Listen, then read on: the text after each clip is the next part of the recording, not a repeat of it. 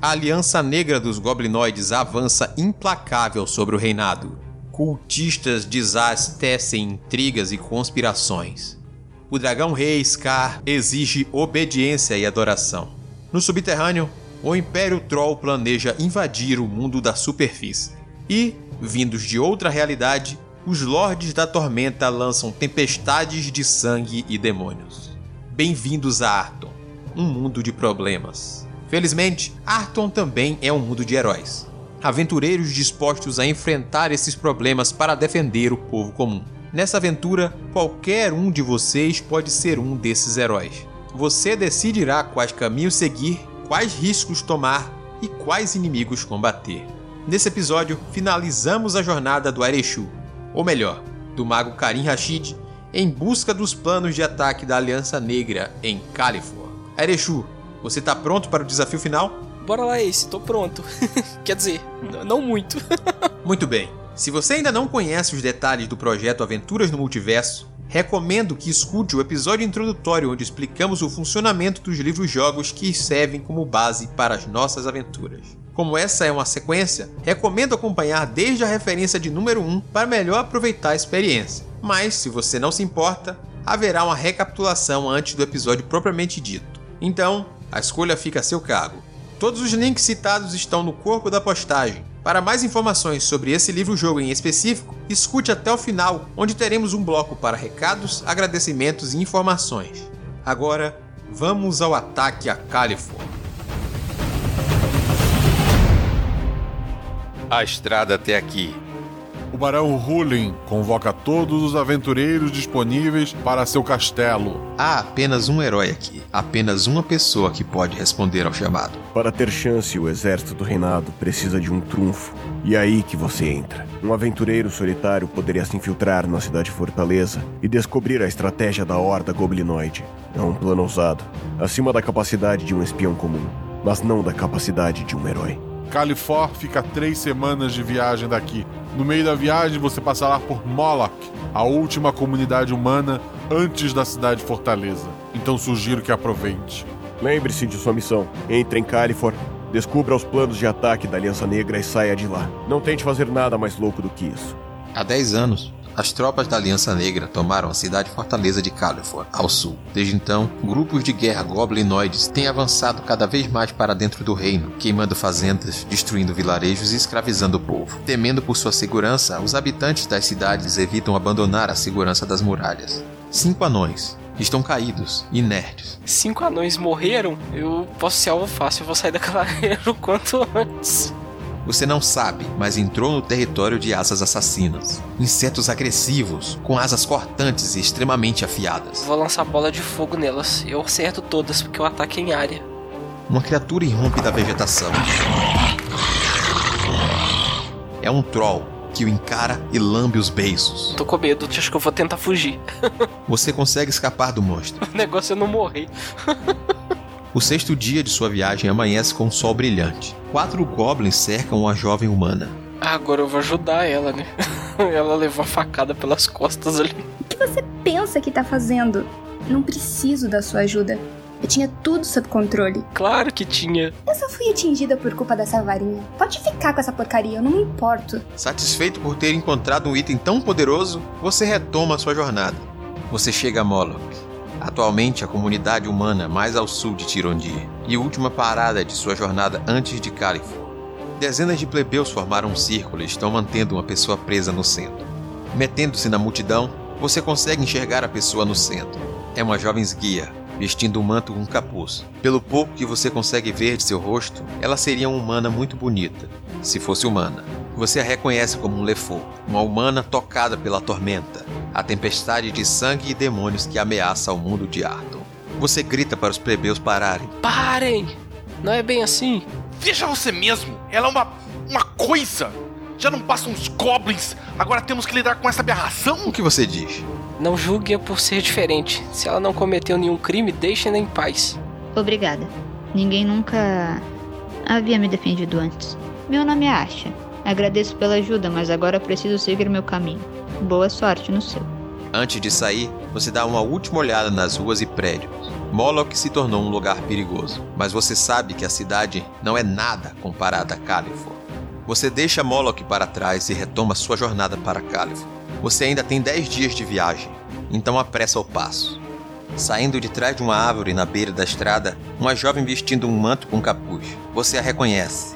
Sabia que estava indo para Califor. Sei que está em algum tipo de missão e quero retribuir o favor que me fez. Por mais dois dias você viaja, agora com a companhia inquietante da floresta, sempre mais ou menos 100 metros ao sul da estrada. Você vê dois hobgoblins montados em wargs, lobos gigantes e cruéis. Quando eles se aproximam da árvore, um dos wargs para e ergue o focinho. Você sabe que é questão de tempo para o animal farejá-lo e precisa agir logo. Acha a pergunta. O que vamos fazer? Você pode dizer para ela continuar escondida atrás das árvores enquanto você enfrenta os hobgoblins ou deixar que ela lute com você. Ah, Ela enfrentar junto comigo? Será? Ah, meu Deus. É, eu tô pensando no coisa da história. A gente já tem uma relação, então não faria sentido. Eu já sei que ela é uma sobrevivente também. Faz sentido ela querer lutar comigo. A gente tá junto ali. Então vamos, lutar junto. Nesse momento, vocês saltam para frente das criaturas. Asha encara um dos hobgoblins e algo no olhar dela faz com que ele hesite. Você escolheu caçar a pessoa errada. Alefo então estende a palma da mão direita e dispara uma rajada de chamas que atinge a criatura no peito. Mas você não pode ficar olhando para a luta dela, pois o outro hobgoblin e seu org já estão sobre você. Como você tem e acendeu o lampião, o breu da noite não será um problema nesse combate. Caso contrário, você reduziria sua força de ataque em 2 devido à escuridão. Mas você está preparado para isso. Vamos ao combate, Sr. Airishu. Bora lá, tombar mais um Hobgoblin. Acho que já foi de grande ajuda aí, ó. Menos o inimigo. Não, o adversário dela não caiu não. É um para cada um. Opa, opa, achei que ele já tinha caído. Foque no seu combate. Vamos nessa. certo. Ela só vence se você vencer. Se você perder, não sabemos o que acontece com ela. Eita, deu medo de pensar aqui agora também. Mas vamos lá. eu vou lançar o raio mágico no outro Hobgoblin aí então. E lembrando que eu tô com a varinha mágica lá, eu tenho bônus da varinha. Sim, sim. Mais um no dano. Exato. É um D6 mais 3 então com esse bônus, não é isso? Esse é o dano da magia, é isso. Que medo de rolar esse dado, tô até com medo de deixar ele cair aqui. Nossa. um. mais 3, 4. Assim como a Asha, você usa sua varinha para invocar uma rajada de chamas contra a criatura. Apesar de incendiar o peito da criatura, ele luta contra as chamas e está pronto para avançar com seu org para cima de você. E ainda continua o combate. Eu vou lançar mais uma magia nele, agora bola de fogo. É o dado mais um da varinha mágica lá, potencializa o efeito dela. Já rolei aqui, tirei 3. Mais um 4. Você invoca sua energia mística mais uma vez e conjura uma bola de fogo, grande o suficiente para englobar seus adversários e torná-los apenas corpos carbonizados. Você venceu o confronto, Sr. Erechu. Carvão. Fiz churrasco de Hobgoblin. Mas lembre-se de apagar os pontos de magias utilizados neste combate. Foi 4. Tenho 10. Isso acontece bem a tempo de você ver Asha disparar outra rajada de chamas e incinerar o Hobgoblin dela. Game, desgraçado. O orc restante foge em disparada, derrubando o corpo do Hobgoblin e sumindo na escuridão da noite. Vocês dividem o saque, 17 tibares de ouro para você, 17 para ela. Você fica de vigília pelo resto da noite, mas nem os wargs nem outros hobgoblins surgem. Pela manhã, vocês voltam a caminhar. Tô acumulando um dinheirinho bom aí.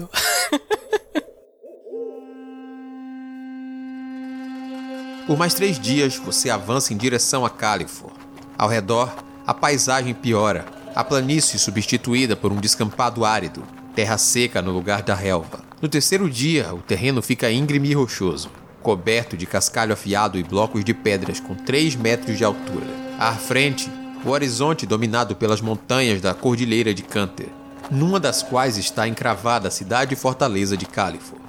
Antes já não havia sinais de humanos, mas agora mesmo animais são raros. Alguns insetos rastejam pelo solo duro e estéril, mas fora isso, não há sinal de vida. É como se o domínio da Aliança Negra não tivesse matado apenas os habitantes do lugar, mas também o próprio lugar em si.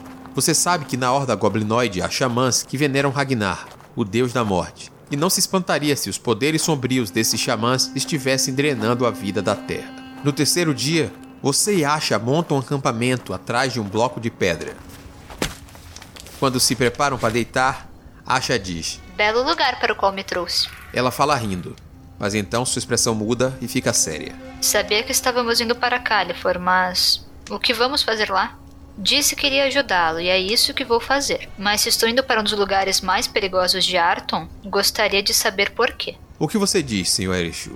Minha missão é secreta. Não posso revelá-la. Ou a Aliança Negra irá atacar Tirondir. Estou indo até Califor para roubar os panos de ataque, para que o reinado tenha uma chance na batalha. Ou estou atrás de Tuor Iron Fist. Já está na hora de alguém ensinar uma lição àquele Goblin gigante. Eu vou falar a segunda opção pra ela aí. A gente já. Essa última batalha que a gente teve, eu acho que deixou a gente mais próximo. Não tem por que eu esconder a, a missão dela, mesmo sendo a missão secreta. Eu acho que a gente já confia o suficiente um no outro para dividir esse tipo de informação aí. Ela tá me ajudando pra caramba também, né? Segunda opção. A Aliança Negra irá atacar Tirondir. Estou indo até Califor para roubar os planos de ataque para que o reinado tenha uma chance na batalha. Alefou fica espantada com suas palavras. Isso. Sua missão é é mais importante do que eu imaginava. Ela olha para os lados, procurando por palavras. Então, estou arriscando minha vida para salvar o povo que me odeia? O que você diz? Bem, me prometeram uma recompensa entregue pelo próprio rei Balek III. Ou, não acho que realmente odeiem você. Acho que não a conhecem. Se conhecessem, não iriam odiá-la. Nossa. eu acho que eu diria a segunda frase aí. Eu quero ter esperança de que, sei lá, acha seja aceita em algum lugar ainda. A- segunda frase tá mais de acordo com as convicções que eu imagino pro Rashid. Não acho que realmente odeiem você. Acho que não a conhecem. Se conhecessem, não iriam odiá-la. Ela baixa os olhos. Talvez. Ela vira para o lado, preparando-se para dormir. Logo devemos chegar a Califor e preciso estar descansada. Boa noite. Adicione dois pontos de relação com Asha, Sr. Exu. Estão ficando amicíssimos. eu já tinha dois da conversa, né? E agora mais dois. Após isso, recupere três pontos de vida e três pontos de magia pelas noites de sono dormidas. Gastei quatro, recuperei três. Tá quase mesmo valor. No entardecer do nono dia de viagem, enquanto se esforça para avançar pelo terreno rochoso e íngreme, você avista uma figura surgir de trás de um bloco de pedra à frente. É um ancião, careca e com barba desgrenhada, vestindo hobbies colorido. Ele acena e começa a caminhar na sua direção, pulando de rocha em rocha com agilidade surpreendente para sua idade. Se quiser, você pode parar para conversar com ele, ou, se não quiser confiar em ninguém que more neste lugar maligno, sacar as suas armas. É, essa agilidade dele me deixou um pouco impressionado ali. E o lugar também é um lugar meio perigoso. Eu vou sacar as armas e perguntar depois. Quando o ancião vê que você sacou suas armas, ele ergue os braços para cima e grita com uma voz estridente. Então, sai correndo e pulando, logo desaparecendo atrás de um rochedo. Que velho estranho. Se ele era um servo de Califor ou apenas um eremita, você nunca saberá. É. Vai que ele vai buscar reforço, né? Falar, opa, tá vindo gente, vamos matar. Eu aposto que ele era clérigo de Nimb, né? Pela descrição, roupa colorida, pulando demais, falando assim meio esquisito. É. Aquele texto lá falando lá dos clérigos de Ragnar lá me deu medo. Mas tá muito vivo pra ser clérigo da morte. Dificilmente seria um servo de Ragnar. E ainda era um humano, né? É, tá estranho. Eu tô com medo. O resto do dia transcorre sem mais encontros. Você acampa e dorme na encosta da cordilheira de Canter. Você recupera mais um ponto de vida e um ponto de magia pela noite de descanso. Como você não tinha sido ferido, você só precisa recuperar o ponto de magia e retornar aos pontos do início deste episódio. Uhum. Acho ajudou. No dia seguinte, o décimo dia de viagem desde Moloch e o último dia de sua jornada, você continua seguindo pelo terreno íngreme e rochoso, até que chega aos primeiros penhascos da cadeia de montanhas. Acima, o céu é sempre escuro, nuvens de poeira bloqueando o sol e deixando o caminho coberto de sombras. A estrada já desapareceu e você precisa avançar por um caminho estreito entre os rochedos. Enquanto avança, você nota símbolos sinistros pintados com tinta vermelha nas paredes do desfiladeiro. Não, não tinta. Sangue das inúmeras vítimas da Aliança Negra. Eita. Um aviso de quem é o senhor dessas terras? Ou algo ainda pior? Você evita olhar para os símbolos e segue determinado. Faça um novo teste de habilidade, Sr. Erechu. Se você tivesse sobrevivência, você receberia aqui um bônus de mais dois nesse teste. Rolando 2d6. 2. Deu mais que 7, que habilidade. Ei, passei. Deu menos, né, Erechu? É, deu menos, é. Opa. 2 maior que 7 é ótimo, né? É o contrário. É o habilidade bônus, mas não tem bônus, tem que ser maior do que o resultado dos dados. Deu 2 nos dados e ela é maior. Isso, seus dados que tem que ser menores do que seu valor de habilidade. É uma forma mais prática de você falar isso. É. O caminho pela encosta é traiçoeiro, e em vários pontos você quase escorrega pelas pedras. Felizmente, além de alguns sustos, você não sofre nada. É. Eu morrer gratuitamente aí de novo aí. Pelas pedras, que morte indigna. Mas talvez pudesse ser melhor do que o destino que te aguarda mais à frente. Mas também você fica torcendo contra isso.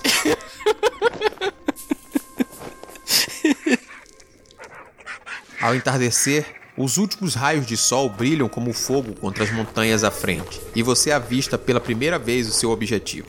Um quilômetro à frente, torres de pedra, ligadas por muralhas com ameias, surgem de uma das montanhas. Muitas torres estão danificadas, e algumas ruíram, mas o poderio de Califor é visível mesmo à distância. Erguida 700 anos atrás por reinos humanos que não existem mais, a cidade fortaleza foi dominada pela Aliança Negra há uma década. Desde então, foi transformada na capital de um império maligno, onde monstros e todos os povos sombrios são bem-vindos.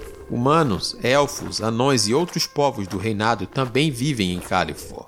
Quase sempre são escravos, mas às vezes são colaboradores, covardes que escolheram servir a Aliança Negra em troca de suas vidas miseráveis. Enquanto segue por um desfiladeiro sinuoso, você sente um cheiro pútrido trazido pelo vento abrasador que sopra do caminho à frente. Quando faz uma curva na garganta, vê de onde vem o cheiro e precisa se concentrar para não vomitar.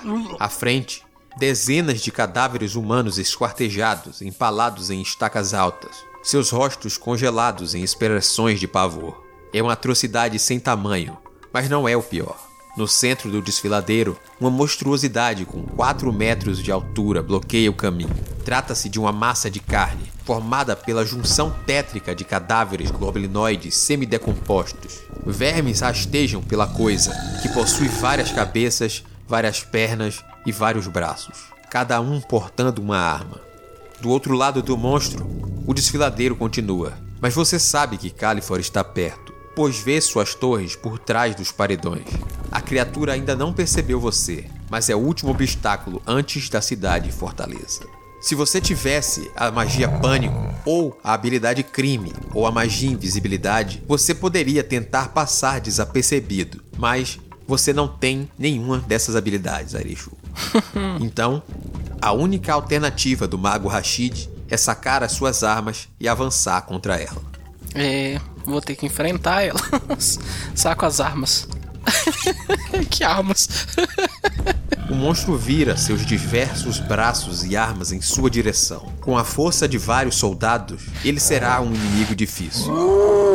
Ah, isso só pode ser brincadeira. Atrás de você, Asha gesticula, grita e então dispara uma onda de energia translúcida e turva.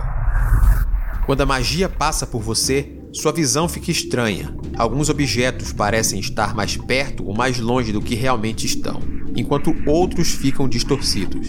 Felizmente, esse efeito dura apenas um instante. Quando você pisca, tudo volta ao normal. Então a onda de energia atinge a criatura. Suas várias cabeças urram, desnorteadas, e seus vários braços golpeiam desordenadamente. Agora! Asha grita. Ataque-o enquanto ele está confuso. Aproveite a chance dada por sua amiga e comece o combate. Mas ele tem uma, um macetezinho aí também ainda de dar dois golpes por turno nesse safado. Olha aí. Por ser capaz de desferir vários golpes ao mesmo tempo, o soldado múltiplo rola duas forças de ataque a cada rodada. Contra a primeira força de ataque, resolva o combate normalmente. Contra a segunda, mesmo que sua força de ataque seja maior, você não irá feri-la, apenas se defender do golpe. Então, esse é um combate extremamente perigoso para você, mas agora Asha ajudou a reduzir a força do inimigo. É. As minhas magias não, não, não contam contra a força de ataque dele aí nessa primeira. Nem a primeira, nem a segunda. A magia já vai direto, né? Acho só do dinossauro, né? Do dinossauro deve contar quando eu invoco ele. É. Então vamos lá então. É. Bola de fogo, né? Contra. Como é que é o nome do bicho? Soldado múltiplo. Tirei 3 no dado, mais um. Não é mais 3, não. Mais 3 é contra o raio. Eu tô, tô confundindo aqui. Você invoca sua energia arcana e conjura uma bola de fogo que engloba aquele corpo queimando seus braços e múltiplas cabeças. Mas ainda há muita massa naquela criatura e ela está pronta para continuar o combate. Agora então eu vou lançar raio mágico nele. Raio mágico tem um bônus de mais 3. Ih, mas eu tirei um no dado. Deu mesmo dano a bola de fogo. Você lança seu raio flamejante, destruindo uma das cabeças do soldado múltiplo. Mas o dano causado não é suficiente para pará-la. Ela recobra um pouco de sua consciência e devota sua atenção novamente a você. E é você de volta, Arishu. Agora então eu vou invocar o meu coleguinha dinossauro. Vem jantar, dinossauro. Nesse confronto já foram 6 PMs gasto. De 14, temos 8 agora. Você se conecta com suas energias extraplanares e invoca aquele que é o seu maior aliado nos combates, o Velociraptor. Ao chegar naquele plano e visualizar o seu adversário, ele solta mais um grito e está pronto para o combate. Vamos rolar dados, Sr. Exu. Então o dinossauro vai para cima dele. Força mais 2d6. 4 mais 2, 6, mais 7 da força dele, 13. Gostaria de dizer que o meu deu 18. que triste. A criatura aproveita-se do seu corpanzil e dos seus múltiplos braços para ferir aquele dinossauro que avançou contra ela, fazendo um ferimento bem profundo. E o soldado múltiplo tem direito ainda à segunda porrada. Oh, mas, você tá, tá considerando que ele tá zonzo ainda, né, da, da acha. Sim, eu tô considerando só força 8. É isso. Esses dados seus estão muito bons. Eu tô me zoando aqui, ó. Só tiro o número baixo. Acho bom você procurar dados novos, senhor Exu. É, vou rolar no Google aqui agora. não vou não. Essa aqui, eu, eu, mesmo que adianta, a regra que fala que eu não vou conseguir feri-lo, né? A gente joga assim mesmo. Sim, você não fere ele nessa rodada. É só para saber se você não apanha. É. Vamos lá então. 14. Ele ataca, mas o dinossauro consegue sair com celeridade e desviar do ataque. É uma nova rodada que inicia e é mais uma chance para que você e seu dinossauro consigam causar algum dano nele. É. Pra cima deles, Veloz. 4 mais 2, 6 mais 7, 13. Eu tirei 14. Tirou mais um ponto de vida do seu dinossauro e você tem que tirar resultados melhores, Arishu. Tem mesmo, esses dados estão ajudando. O dinossauro avança novamente, mas é pego de surpresa, tomando um ataque, mas não tão grave quanto o anterior que já sofreu. E a criatura ainda tem diversas mãos para usar contra o seu inimigo. Vamos ao segundo ataque. É muita carne, o Veloz não tá acostumado. Ó, oh, agora, agora foi bom. 4 mais 6, 10, mais 7, 17. Só que eu tirei 10 no dado, mais 8, dá 18 e o dinossauro toma mais um dano. Que droga! A criatura golpeia novamente, passando um golpe de raspão, ferindo-a de leve, mas seu dinossauro ainda tem ímpeto suficiente para continuar no combate. Bora para mais uma. 7 no dado aqui, mais 7 da força 14. E seu dinossauro vai morrer agora, porque eu tirei hum. 11 no dado, mais 8 da força, então total deu 19. Ai, fizeram carne do. Moeram meu, meu dinossauro, que dó. O seu dinossauro avança apenas para encontrar a morte derradeira. O soldado múltiplo destroça seu corpo, juntando ele a podridão de corpos ao seu redor. Não. Vou ter que sujar as minhas mãos. Eu arregaço as mangas do, do hobby de mago do, do Rashid. e saco a espada e vou para cima do bicho de carne com raiva por ele ter matado meu bichinho de estimação. Hum, convenceu não. Nossa! Tirei dois no dado, mais seis da força, oito. É, gente. Tirei sete, então dá 15. 15 menos 8, 9. É 7, é. Ops.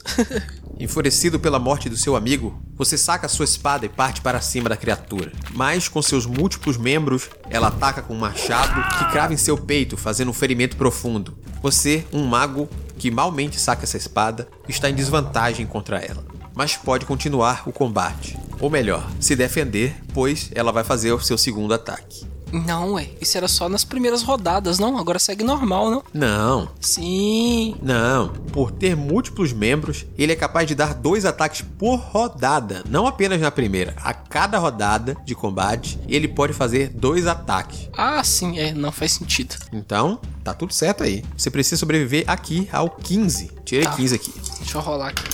9 mais 6, 15. na, na conta.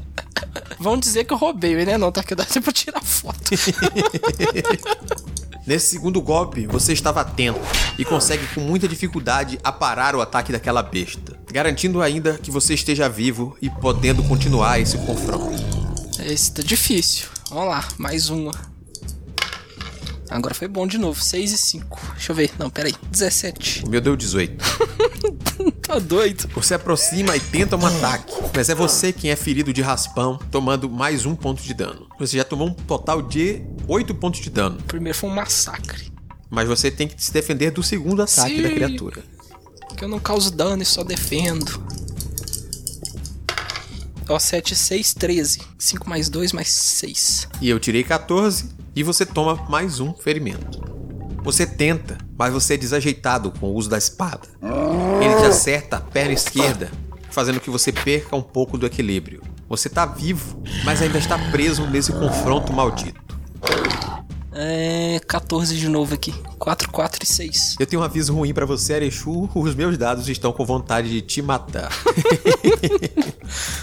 Ainda sem equilíbrio, você se aproxima pra tentar mais um golpe, mas toma você um corte em seu braço. Tomei mais um então. E agora o segundo ataque ao qual você só pode defender, se tiver sorte. Tá osso. Tá chegando o osso já, de tanto que eu tô sendo cortado, né? Defendi mal agora. 10. Você agora toma um outro corte grave no seu peito, completando uma cicatriz em formato de X, que, caso você sobreviva, terá uma lembrança para toda a vida. Acho que eu não mato esse bicho mais não, tá doido. Mas a batalha continua. É, vamos lá. 14 de novo. 14 aqui também. Dessa vez suas forças são equivalentes e você não consegue ferir, mas pelo menos não é ferido também. Mas ele tem um segundo ataque. Dado ajuda, dado desgraçado. Agora, rolar só pra defender. Ixi. Ai, 9. É. Morri. Você avança mais uma vez tentando uma estocada, mas percebe que a criatura ergueu o seu machado segurando dois de seus braços. Naquele momento, dentro de você, você sabe que não tem mais jeito. O machado desce em sua direção, arrancando sua cabeça. E o Mago Rashid está morto. Senhor Erishu. Nadei, nadei e morri na praia, gente. É difícil. Chegar a Califórnia é fácil. Ainda mais pro mago que não sabe empunhar uma espada, mas. Acho que eu fui até longe. Senhor Erechu, agora vamos a um ponto extremamente importante. Antes deste episódio, a gente discutiu se três chances significavam que você teria três mortes ou três continues seriam, a partir da primeira morte, uma nova chance. Como não chegamos a um consenso e vamos deixar isso para o nosso ouvinte, você tem agora mais uma chance para retornar a um ponto da história. Sua última chance. Para que momento você vai retornar, senhor Erechu? Acho que não tem saída, não. Acho que eu tenho que passar por esse bicho aqui de todo jeito. A- a- o ponto anterior era de. O ponto anterior é o velho. É, tem um velho. Porque depois teve as manchas lá, né, de sangue e. As manchas já foram para encontrar a criatura. É, vamos voltar pro velho então. Vamos ver qual era do velho. Então vamos lá. No entardecer do nono dia de viagem, enquanto se esforça para avançar pelo terreno rochoso e íngreme, você avista uma figura surgir de trás de um bloco de pedra à frente. É um ancião, careca e com barba desgrenhada, vestindo hobbies coloridos. Ele acena e começa a caminhar na sua direção, pulando de rocha em rocha com agilidade surpreendente para sua idade. Se quiser, você pode parar para conversar com ele, ou, se não quiser confiar em ninguém que more neste lugar maligno, sacar as suas armas. Ah, ele tá com as roupas coloridas e ele é ágil e tal, mas ele é humano. Eu vou confiar nele. Confiar em alguns humanos de vez em quando é salutar. Eu tô olhando pra Asha, ela é meio humana e valeu a pena ter confiado nela. Vamos conversar com o senhor aí. Você decide então conversar com esse velho. O eremita se aproxima de você um sorriso estampado no rosto. Vários de seus dentes estão faltando, mas seus olhos são vívidos e intensos. Um aventureiro? Ele olha-o de cima a baixo e acena a cabeça, como se aprovasse o que viu. Você pode impedir o ataque da Aliança Negra. Por outro lado, as coisas andam paradas por aqui. Talvez uma guerrinha deixasse tudo mais agitado, mais bagunçado, mais divertido. A voz do ancião é estridente e suas palavras são estranhas, mas ele não para de falar e você não consegue interrompê-lo. Por outro lado, guerras são chatas. Todos só ficam pensando em marchar e lutar e lutar e marchar. E no fim, quem tem as melhores tropas e as melhores táticas ganha. Tão previsível. Até então, os olhos do velho estavam dardejando de um lado para o outro, mas agora fixam em você, ignorando todo o resto. Por outro lado, um aventureiro solitário contra todos os inimigos. O destino do reinado nas mãos de uma só pessoa. Isso sim é uma boa aposta. Subitamente, o ancião para. Ele suspira e seus ombros caem. Por outro lado, quem sou eu para decidir? Quando você está quase conseguindo falar alguma coisa, os olhos do eremita brilham mais uma vez. Já sei! Vamos deixar as forças cósmicas do caos e da ordem decidirem. Elas são um pouco mais poderosas do que eu e devem tomar uma decisão satisfatória. Vamos ver o que elas dizem. Sim, na vila de Vagon, uma avó teve sete filhas. E ela teve uma filha a cada quatro anos. A avó teve sua primeira filha com 21 anos. E agora sua filha mais nova tem 21 anos ela mesma. A sétima filha será uma bruxa, é claro, mas isso não importa. Quantos anos tem essa avó? Coloque ordem no caos, aventureiro. Responda meu enigma e eu irei ajudá-lo. Nossa. Agora suas escolhas são responder a charada ou, caso não queira perder tempo com a sandice do ancião, seguir em frente com a sua jornada. Uma avó teve sete filhas. A avó. Ela teve um a cada quatro. Então, uma, duas, seis, quatro. Caramba. A primeira não conta, né? Então, 6 vezes 4, 24, mais 21 que ela tinha na, da, quando ela teve a primeira filha, 45. Mas a pegadinha tá aqui no final, que a filha mais nova tem 21 ela mesma. E ele pergunta que idade tem essa avó hoje. Então, seria 21 que ela tinha no início, 24 de a cada 4 anos das, das 6 filhas que ela teve, pulando a primeira, porque a primeira eu já tô contando. E passados 21, que é o que tem a idade da filha mais nova. Então, hoje essa avó tem. Você pensa um pouco e responde: 66 anos. O eremita crispa as mãos, cerra os poucos dentes que tem e saltita, furioso. Odeio quando a ordem ganha do caos. Dar respostas certas é muito chato. Não saber é melhor, pois mantém as possibilidades. Ele para de pular, o encara nos olhos e diz: Mas eu disse que iria ajudá-lo se acertasse. E às vezes eu cumpro as minhas promessas. Porque se eu nunca fizesse o esperado, seria muito previsível. O ancião volta a saltitar, mas concentrado, com os olhos fechados e murmurando palavras ininteligíveis. Vamos buscar feijão tal. Vamos buscar feijão tal. Nada parece acontecer, mas você sente um formigamento estranho em sua nuca. Pronto. Você foi abençoado pelo caos. E não precisa mais temer o azar. O velho faz uma mesura desajeitada e sai correndo e pulando, logo desaparecendo atrás de um rochedo. Assim que ele some, você escuta um grito ecoando pela encosta. Estou torcendo por você. Ou não, ou não. Que velho estranho. Vai entender, é clérigo de Nimb. Anote Bênção do Caos em sua ficha de personagem. A qualquer momento durante sua aventura, se você falhar em um teste de habilidade, poderá ignorar a falha e considerá-la um sucesso. Quando fizer isso, apague Bênção do Caos de sua ficha. Vamos ver se vai mudar alguma coisa na sua vida esse velho, né? Aham. Uhum. O resto do dia transcorre sem mais encontros. Você acampa e dorme na encosta da cordilheira de Canter. Você recupera mais um ponto de vida e um ponto de magia pela noite de descanso. Como você não tinha sido ferido, você só precisa recuperar o ponto de magia e retornar aos pontos do início deste episódio. Uhum. No dia seguinte, o décimo dia de viagem desde Moloch e o último dia de sua jornada, você continua seguindo pelo terreno íngreme e rochoso, até que chega aos primeiros penhascos da cadeia de montanhas. Acima, o céu é sempre escuro, nuvens de poeira bloqueando o sol e deixando o caminho coberto de sombras. A estrada já desapareceu e você precisa avançar por um caminho estreito entre os rochedos. Enquanto avança, você nota símbolos sinistros pintados com tinta vermelha nas paredes do desfiladeiro. Não, não tinta, sangue das inúmeras vítimas da Aliança Negra. Um aviso de quem é o senhor dessas terras? Ou algo ainda pior? Você evita olhar para os símbolos e segue determinado. Faça um novo teste de habilidade, senhor Arishu. Se você tivesse sobrevivência, você receberia aqui um bônus de mais dois nesse teste. É, vamos tentar passar nele de novo. Senão, a benção do caos aí. É, vamos falar que eu roubei aqui. Agora os dados caindo no por baixo foi, foi bom. Tirei um e um aqui. Dois. Novamente. É. Mesma coisa. Eu já vi esse filme. Com esse resultado, você avança sem problema. O caminho pela encosta é traiçoeiro e em vários pontos você quase escorrega pelas pedras. Felizmente, além de alguns sustos, você não sofre nada.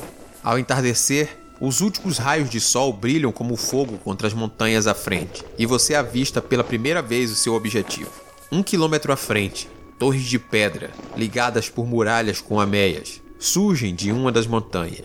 Muitas torres estão danificadas, e algumas ruíram, mas o poderio de Califor é visível mesmo à distância. Erguida 700 anos atrás por reinos humanos que não existem mais, a cidade fortaleza foi dominada pela Aliança Negra há uma década. Desde então, foi transformada na capital de um império maligno, onde monstros e todos os povos sombrios são bem-vindos. Humanos, elfos, anões e outros povos do reinado também vivem em Califor. Quase sempre são escravos, mas às vezes são colaboradores, covardes que escolheram servir a Aliança Negra em troca de suas vidas miseráveis. Enquanto segue por um desfiladeiro sinuoso, você sente um cheiro pútrido trazido pelo vento abrasador que sopra do caminho à frente. Quando faz uma curva na garganta, vê de onde vem o cheiro e precisa se concentrar para não vomitar. À frente, dezenas de cadáveres humanos esquartejados, empalados em estacas altas, seus rostos congelados em expressões de pavor. É uma atrocidade sem tamanho, mas não é o pior. No centro do desfiladeiro, uma monstruosidade com 4 metros de altura bloqueia o caminho. Trata-se de uma massa de carne, formada pela junção tétrica de cadáveres goblinoides semidecompostos. Vermes rastejam pela coisa, que possui várias cabeças, várias pernas e vários braços, cada um portando uma arma. Do outro lado do monstro, o desfiladeiro continua, mas você sabe que Califor está perto, pois vê suas torres por trás dos paredões. A criatura ainda não percebeu você, mas é o último obstáculo antes da cidade fortaleza. Se você tivesse a magia pânico, ou a habilidade crime, ou a magia invisibilidade, você poderia tentar passar desapercebido, mas você não tem nenhuma dessas habilidades, Arishu. Então, a única alternativa do mago Rashid é sacar as suas armas e avançar contra ela. Já vi isso antes. Vamos lá. O monstro vira seus diversos braços e armas em sua direção. Com a força de vários soldados, ele será um inimigo difícil. Ah, isso só pode ser brincadeira. Atrás de você, Asha gesticula, grita e então dispara uma onda de energia translúcida e turva.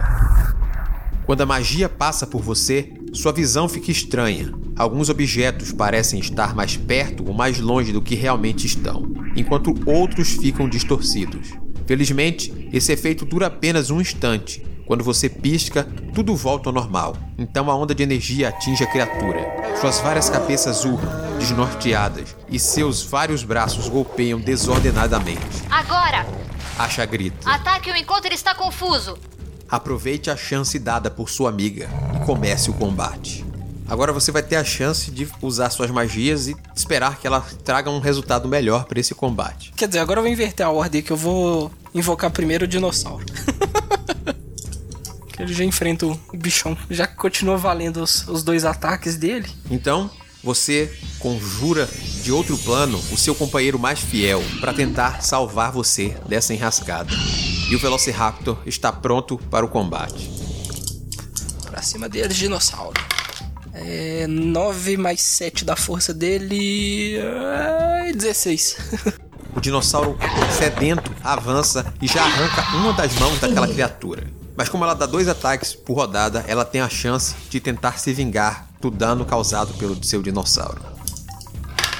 Defendeu bem agora. 11, 18 de defesa aqui. 6 mais 5 mais 7. Dessa vez, o seu dinossauro está mais rápido e atento. O golpe da criatura passa, cortando o ar e não atingindo nada. Aí. 17, 5, 5 e 7. Seu dinossauro motivado ataca mais uma vez a criatura e causa mais dano. Aê, agora, agora ele tá, tá esperto. O que será que aconteceu, hein? Agora a rolagem de defesa. Ó, tirei 5 e 5 de novo aqui, 17 de defesa. Agora, o segundo ataque da criatura é mais efetivo. Irritada com o dano causado pelo dinossauro, ela faz múltiplos cortes com as espadas de várias mãos. Mas o dinossauro segue vivo e pronto para lutar. Tomou 2 de dano. Ah.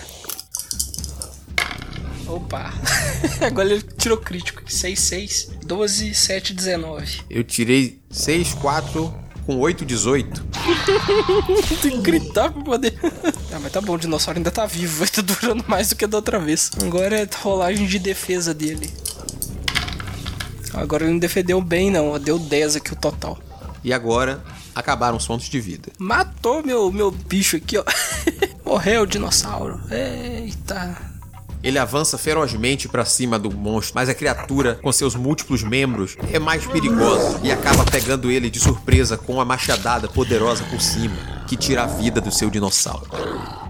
Você podia ter intercalado entre as suas magias, né? Usado as magias enquanto o dinossauro tava lutando. Uai, podia? Pode, pô. Ah, eu vacilei. A regra permite, a escolha é sua. Você pode atacar ou usar suas magias. Você poderia ter intercalado sim. É, não, mas de todo jeito a magia acerta automático, então eu não vou ser atacado enquanto eu ataco ele com magia, não. Não, Veloce. Você esperou ele morrer pra poder usar? Pois é. Raio mágico no bicho lá. É um D6 mais 3 do bônus porque eu tô com a varinha. E agora é você. Tirei 6. E. vai dizer que é roubado, vai estar aqui, ó. 6 e 3, 9. Inflamado pela morte do seu companheiro, você usa sua varinha e invoca um raio de chamas contra o peito da criatura. As suas múltiplas cabeças urram de dor, mas aquele corpanzil ainda tem muita carne podre e vai continuar lutando. Sua chance é agora de finalizar esse combate e matar de vez essa criatura. É. ainda tem uma magia ainda, é. Bola de fogo nele. Minha última magia aí. Talvez não precisa de eu sacar a espada. 5. E. Ai, tem o bônus, 6. Ao que parece, o ódio é o seu combustível mais forte, e tomado por ele, você invoca sua esfera flamejante mais poderosa, que engloba aquela criatura monstruosa, fazendo com que suas cabeças gritem e seus braços e pernas se debatam. Depois de um tempo, aquele amontoado de carne queimada para de se mexer. Contra todas as chances, você derrota o soldado múltiplo. Aê, ainda fiz churrasco ainda. Difícil, viu?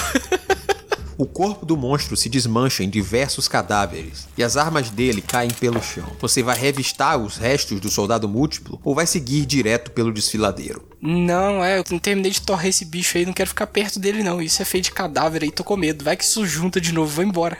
e eu tô com pressa também, Califor tá perto. Certo, Alexu. Uma sábia decisão. Nesse momento eu acho melhor realmente focar em sua missão. Você segue pelo desfiladeiro. Alguns minutos depois, ele termina em um imenso portão de ferro negro. Em uma passarela no topo do portão, dois bugbears, goblinoides gigantes com mais de 2 metros de altura e corpos musculosos, cobertos de pelos, olham para você. Um deles diz: Agora a comida vem até nós. O outro, entretanto, grita: Não seja idiota. Se o soldado múltiplo deixou passar, é porque ele deve ser um espião do general. Os dois bugbears se encaram e rosnam por alguns instantes.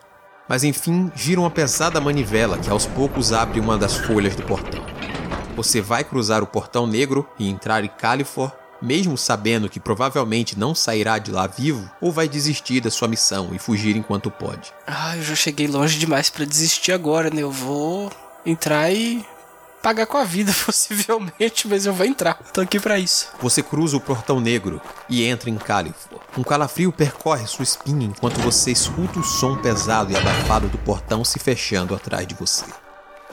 Aqui estamos. Preparado? Agora começa a parte mais difícil de sua missão. Agora não há mais volta.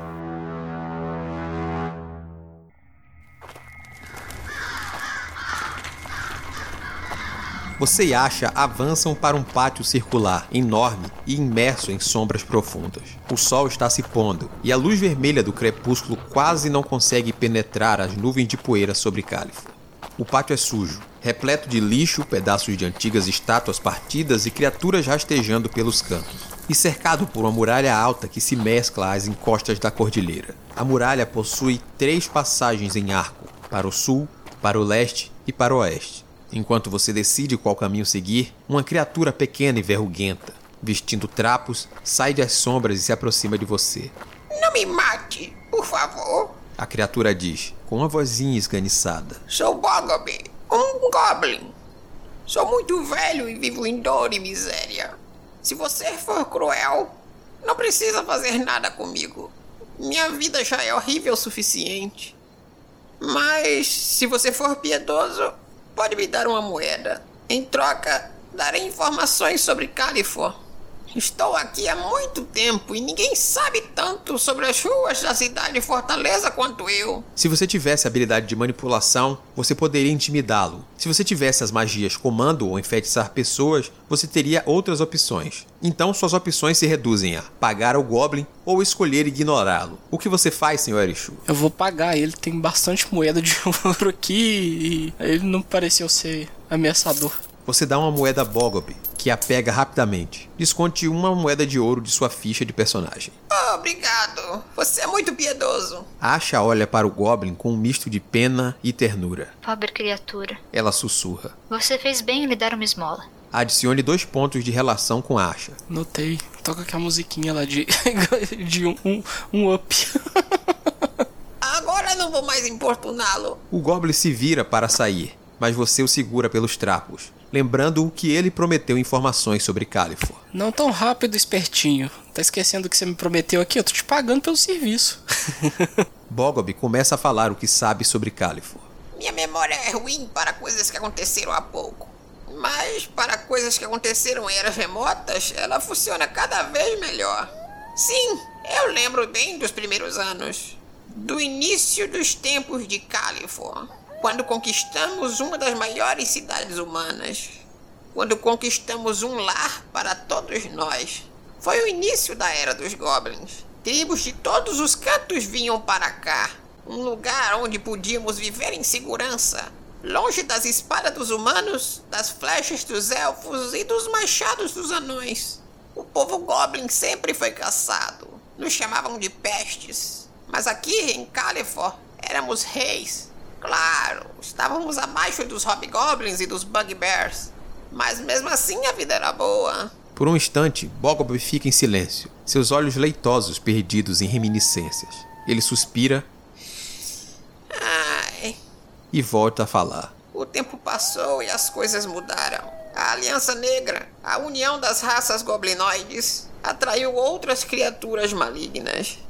Ogros, bruxas, vampiros, demônios, Todos vieram, cobiçando viver num lugar a salvo das raças bondosas.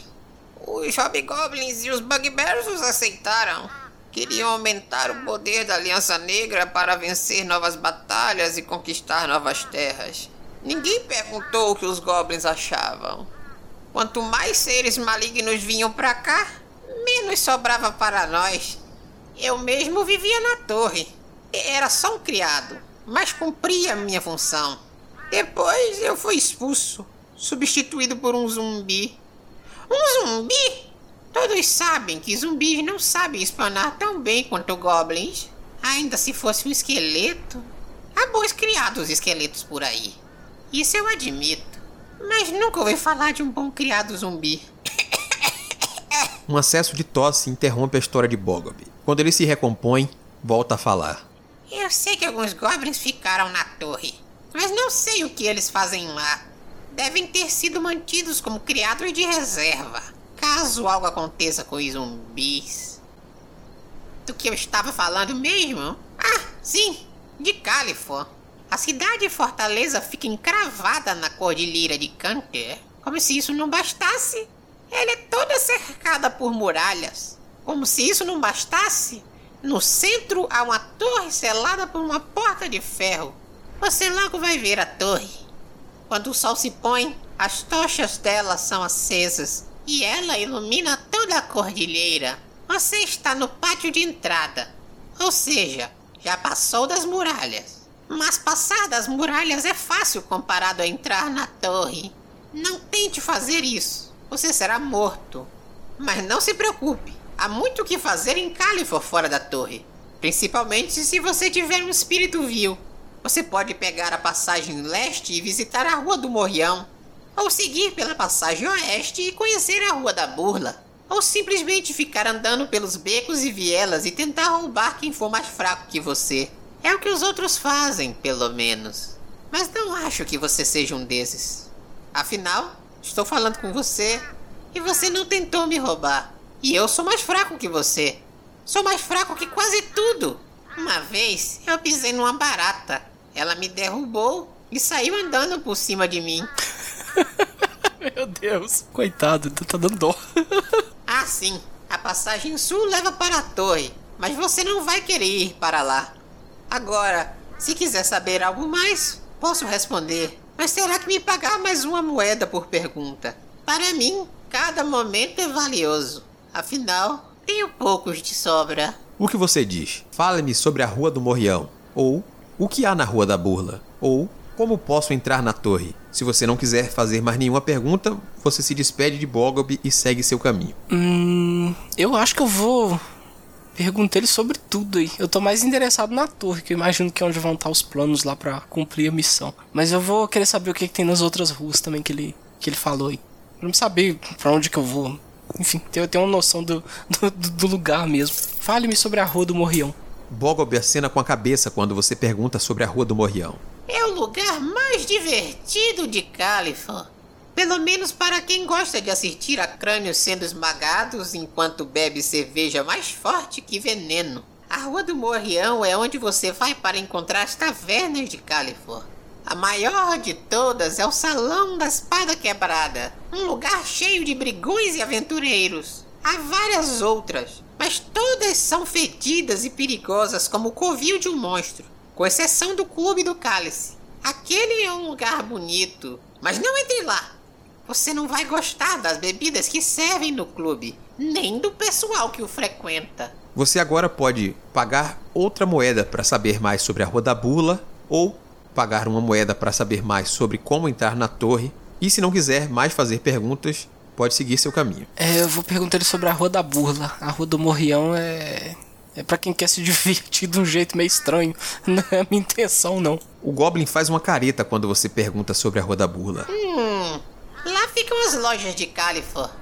Muitas mercadorias que não existem em outros lugares de Arton podem ser encontrados por lá. Principalmente venenos, maldições e outras coisas malignas.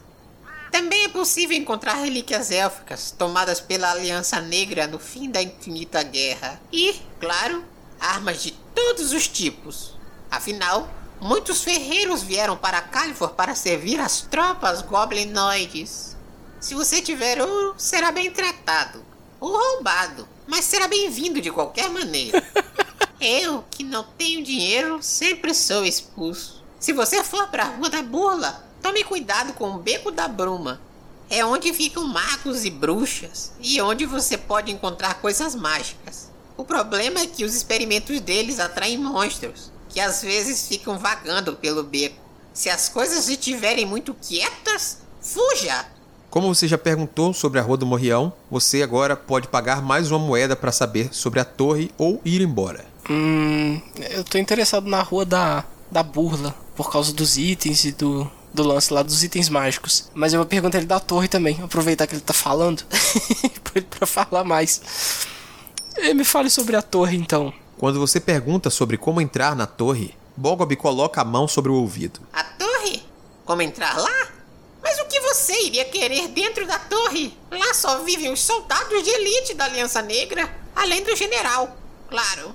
Ah, sim, como Bogob é burro, você quer entrar na torre para ter uma audiência com Tuor, mas Tuor não está em Califor. Então, se você quer vê-lo, vai perder seu tempo. Ele saiu e deixou o comandante Hel Coraço Negro em seu lugar. Quando Bogob diz isso, você fica alerta. Tuor não está em Califor, não faz sentido o líder da Aliança Negra não estar presente antes de um grande ataque. Você pergunta ao Goblin sobre Tuor, com olhos brilhando ao falar sobre o líder, Bogob diz: Faz muito tempo que o general saiu. Muito, muito tempo. Quase três meses. Ele deixou Helgor em seu lugar. Eu não gostei nem um pouco. O general nos protegia. Já Aço Negro é cruel. Cruel com humanos, com elfos e com goblins. Só não é cruel com sua esposa. Também ela é uma medusa, então não dá para ser cruel com ela. Eu gostaria de voltar a trabalhar na torre, mas isso nunca vai acontecer enquanto Aço Negro estiver no comando. Quando Bogob diz isso, um sorriso esperto passa pelo rosto dele. Bem, se você realmente quer entrar na torre, vai precisar de um passe. Uma plaqueta de ferro com runas escritas pelos clérigos do Deus da Morte. Se tiver sorte, pode encontrar um deles na feira da Rua da Burla. Hum, pra lá que eu tava querendo ir. Mas eu gostei de saber que ele tá interessado em dar cabo do, do general lá também. do general não, do, do Aço Negro. Danadinho. Como você já fez todas as suas perguntas, agora só lhe resta decidir. Você está no pátio de entrada de Califor. O pátio é cercado por uma muralha alta com três passagens em arco. Se você seguir para o leste, você vai para a Rua do Morrião. Se você seguir para o oeste, vai para a Rua da Burla. Se você seguir para o sul, você vai em direção à torre. Vou seguir para o oeste então, rumo à Rua da Burla. Você caminha em direção à passagem oeste. No topo do arco, uma placa de madeira diz Rua da Burla. Você passa pelo arco e se vê em uma rua pavimentada que avança por oficinas e armazéns. Vários prédios desmoronaram, enquanto outros estão lacrados com tábuas de madeira. Uma última linha de defesa dos humanos antes da invasão da Aliança Negra, o que significa que essas construções estão abandonadas há pelo menos 10 anos. Você segue pela rua deserta. Depois de alguns minutos de caminhada, passa por uma casinha pequena, espremida entre dois prédios que parecem se curvar sobre ela. Pela janela, você vê um balcão de madeira com uma balança e vários sacos com ervas. Parece uma pequena loja de herborista. É o primeiro lugar habitado que você vê na Rua da Burla. E agora, Alexu, você vai querer entrar ou vai seguir em frente? Hum. Ah, vou entrar. a loja é apertada e você precisa se espremer por estantes cheias de potes com folhas secas. O cheiro é forte, quase intoxicante, mas pelo menos fornece um alívio do fedor de Califor. Quando você chega ao balcão, um humanoide baixo surge de uma salinha do fundo. Tem o rosto achatado, sem nariz ou boca, e um tipo de chapéu vermelho com manchas amarelas, como o topo de um cogumelo, que na verdade faz parte da cabeça dele. É uma raça que você nunca viu antes, e você instintivamente recua um passo. Bem-vindo. Sou Rufoglius, o herborista. A voz do cogumelo anão é calma e tranquilizante, mas há algo estranho nela. Então você percebe, você a escutou em sua mente. Sim, meu povo se comunica através de telepatia. Não, não posso ler seus pensamentos. Mas sua expressão de espanto deixou bem claro o que você estava pensando. Apesar da aparência estranha e da telepatia, você não se sente ameaçado. Na verdade, a voz e os olhos de Rufóglios transmitem uma paz que você não esperava encontrar na cidade fortaleza. Agora que já sabem quem sou, como posso ajudá-los? Você pode agora conversar com Rufóglios, ver as ervas que estão à venda. Se estiver desconfiado da criatura, pode sacar suas armas ou então simplesmente sair da loja e seguir com sua missão. Ah, eu vou ser objetivo e vou perguntar o que ele tem à venda.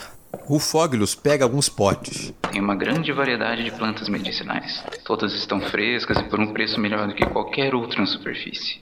Se você tivesse mudas de raiz élfica, você poderia mostrar para ele agora. Mas você não tem. Você agora só pode, então, comprar o que te interessa e deixar a loja. Aqui a gente tem uma lista de itens disponíveis na loja de Rufógolios. Tem antídoto, bálsamo restaurador e essência de mana. O bálsamo eu tenho um, mas eu só posso usar fora de combate. E essência de mana também fora de combate. Acho que eu vou comprar um antídoto. Se você quiser, também você pode vender seus itens nessa loja. Não. Não tem muita coisa para vender. Eu tenho ração, pé de cabra, lampião, corda. Beleza, você só vai comprar, então apague aí 15 moedas. Cura veneno. Beleza. Uma vez que as compras estejam feitas, você se despede de Rufóglios e sai daí. Voltem sempre. Não sei por que tanta pressa. Ele não me parecia uma pessoa ruim. Você agora você não tem mais opção de conversar, não. Você tinha a opção de conversar antes, mas você tá desconfiado. É. Fiquei com medo, cogumelo, conversa por telepatia. O texto deixa claro que é a criatura mais pacífica que você vai encontrar nessa cidade. Uhum. Tô com medo. É, tudo bem, né? Você segue pela Rua da Burla. À medida que o sol se põe, começa a haver mais movimento. De casas em ruínas e buracos do chão, goblinoides e outros seres surgem. É claro, como uma cidade monstruosa, Califor está mais ativa à noite do que de dia. Você chega a uma praça com uma feira já bastante movimentada. Por diversas tendas e lojas, criaturas de todos os tipos caminham e barganham. É hora de você fazer um novo teste de habilidade, Sr. Erechu. Vamos lá, Dadinho. Precisa cair número alto agora. Eita. Nove. É ele. Isso que a gente é ele quer. que nós vamos buscar. Ele que tá olhando pra gente. É ele, porra. Vamos, monstro. Ah, mas eu tenho a bênção do caos. Eu quero ser bem sucedido nesse teste. Eu não quero falhar nele, não. Ajuda, Nimbi. Muito bem. Tem um refluxo no espaço-tempo. Poxa, que negócio é aquele ali? Mas, gente, de onde foi que tiraram esses esqueletos tudo? Para onde os senhores pensam que vão? É hora do cortejo de esqueletos. Vai dar. Não vai dar? Vai dar essa porra. Não, não, não, não, não. Respeite a banda flor do caos. Atento, você desvia de goblinoides mal encarados e mantém tanto seus bolsos quanto sua vida em segurança. Escapou de mais um aí. Quase. No centro da praça, uma tenda expõe itens que, mesmo à distância, chamam sua atenção: livros, joias e outros artigos de manufatura superior. Na rua à esquerda, a porta de uma loja espelha fumaça e calor. No topo dela, uma tabuleta diz Forja Infernal. Na rua direita, um beco se destaca justamente por não ter nada. Em uma praça bastante movimentada, não há ninguém lá. Com um pouco de observação, você percebe que os transeuntes efetivamente desviam da entrada do beco. Dele sopra uma névoa cinzenta que dissipa antes de chegar às tendas. Por fim, do outro lado da praça, a Rua da Bula continua. Você vai ir até a tenda no centro da praça, visitar a Forja Infernal, entrar no beco enevoado, atravessar a praça e seguir pela Rua da Burla. Se você tivesse crime, outra opção seria se meter no meio da multidão e esvaziar alguns bolsos, tal qual Pogobi disse que acontece nessa região. Eu vou falar que o lugar que tá mais me chamando a atenção é o beco enevoado. Porque eu tô lembrando do que, que o, o Goblin lá me falou, né? Da dica onde que, que eu poderia encontrar item, it- itens mágicos, né? É perigoso, meu. Curiosidade tá mandando eu ir pro beco enevoado. Vou pra lá. Sim, ele disse que esse beco era perigoso, mas tinha itens mágicos. Mas ele disse que era pra você evitar ele. Uai, mas. A forja, sei lá, deve ter armas lá, mas. A forja poderia ter alguma arma que te ajudasse, já que você é fraco em força. Bom, qualquer coisa eu volto. Dá pra voltar pra. Talvez, né? É. Talvez. Se eu sair com vida do, do beco, não tem ninguém mais lá. Você entra no beco. O barulho da feira fica para trás, substituído por um silêncio tumular. Dentro da viela, a névoa é espessa e você avança lentamente. Mas depois de alguns minutos, a viela se abre numa pequena praça circular iluminada por um poste com um lampião, abaixo do qual uma tabuleta diz: Beco das Brumas. A praça é sem saída, cercada por lojinhas. Todas elas estão vazias e em ruínas, com exceção de duas. Uma com uma placa que diz Velas Místicas e outra com uma placa que diz Poções e Maldições. Você não vê nenhum movimento na loja de velas, mas a loja de poções tem uma pequena chaminé de onde sai fumaça. O que você vai fazer? Entrar na loja de velas, entrar na loja de poções ou sair desse lugar lúgubre e voltar para a praça da feira? Eu vou entrar na de poções. Beleza. Assim que abre a porta, você sente um cheiro nojento. As paredes da loja estão repletas de prateleiras com jarros contendo raízes e insetos.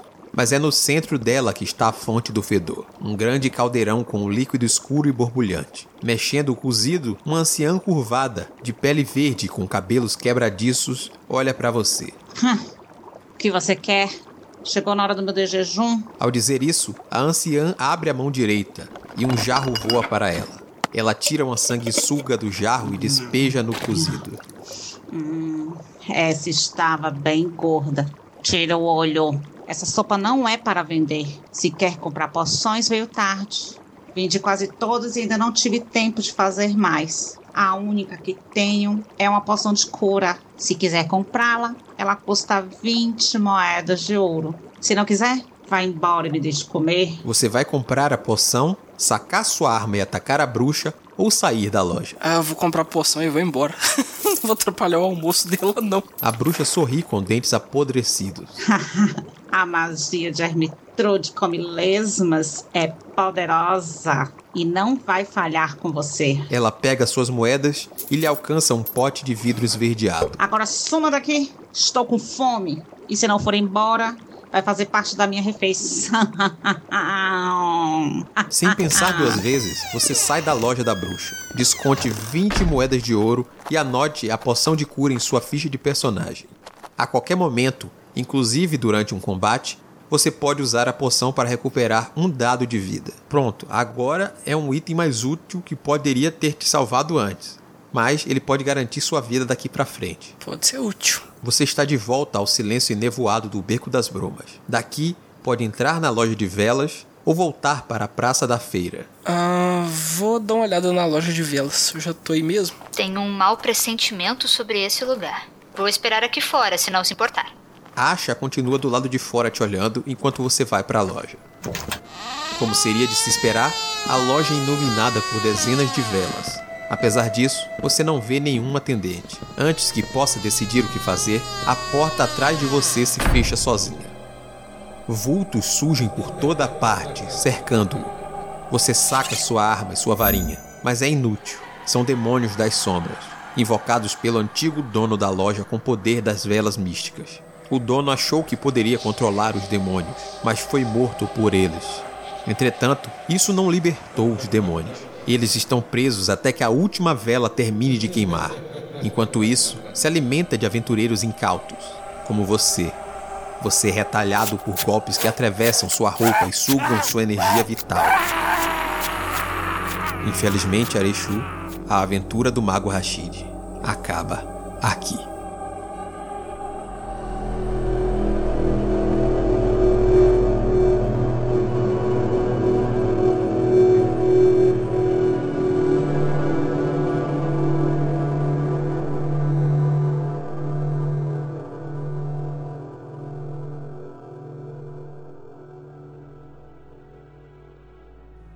A aventura do Mago Rashid terminou, mas a sua não precisa acabar. Você também pode vivenciar essa aventura. Com certeza você tomaria algumas decisões diferentes do Arechu. Talvez várias. Para começar, talvez você não escolhesse jogar como um mago, preferindo ser um guerreiro, um clérigo ou um ladrão. Quem sabe, em vez de um carim de sangue mágico, você não preferisse ser um minotauro, uma elfa, um anão, uma humana, um pequenino halfling ou um improvável herói, um goblin. Os rumos dessa aventura seriam os mesmos ou muita coisa seria diferente? Para saber, somente se aventurando nas páginas de Ataque a Califor, escrito por Guilherme Deisvalde e primeiro livro-jogo ambientado no universo de Tormenta, o maior e mais bem-sucedido cenário de fantasia do Brasil. Pois é, além de romances e quadrinhos e RPG, Tormenta possui uma linha de livros-jogos, aventuras solo onde o leitor encara o papel de herói da história, atualmente contendo três livros já publicados. Em Ataque a Califor, você terá que invadir a fortaleza do exército mais temido do mundo e roubar seus planos de ação para impedir uma tragédia de proporções épicas. As regras do jogo são bem simples de aprender e, além disso, você precisa apenas de dois dados comuns para te ajudar nessa jornada. E se não tiver, não tem problema. O que não falta são aplicativos de rolagem de dados disponíveis gratuitamente em sites ou em sua App Store favorita. Sério, até no Google você consegue rolar esses dados, então não tem problema se você não tiver alguns deles em casa. Seja você o protagonista dessa história. Adquira o seu livro-jogo Ataque a Califor em nosso link da Amazon ou no site da editora Jambô em formato físico ou digital. Eu quero agradecer ao Guilherme Desvalde, autor da aventura e editor-chefe da Jambô, por estar nos apoiando nesse projeto. Acesse jamboeditora.com.br para encontrar mais livros-jogos, seja da linha Tormenta ou da linha Fighting Fantasy, ou mesmo explorar o mundo de Arton através dos seus quadrinhos, romances e RPG. Eu indico forte a leitura de A Flecha de Fogo, um romance de Leonel Caldela que se aprofunda um pouco mais na guerra citada e na Aliança Negra. Garanto que vale super a pena.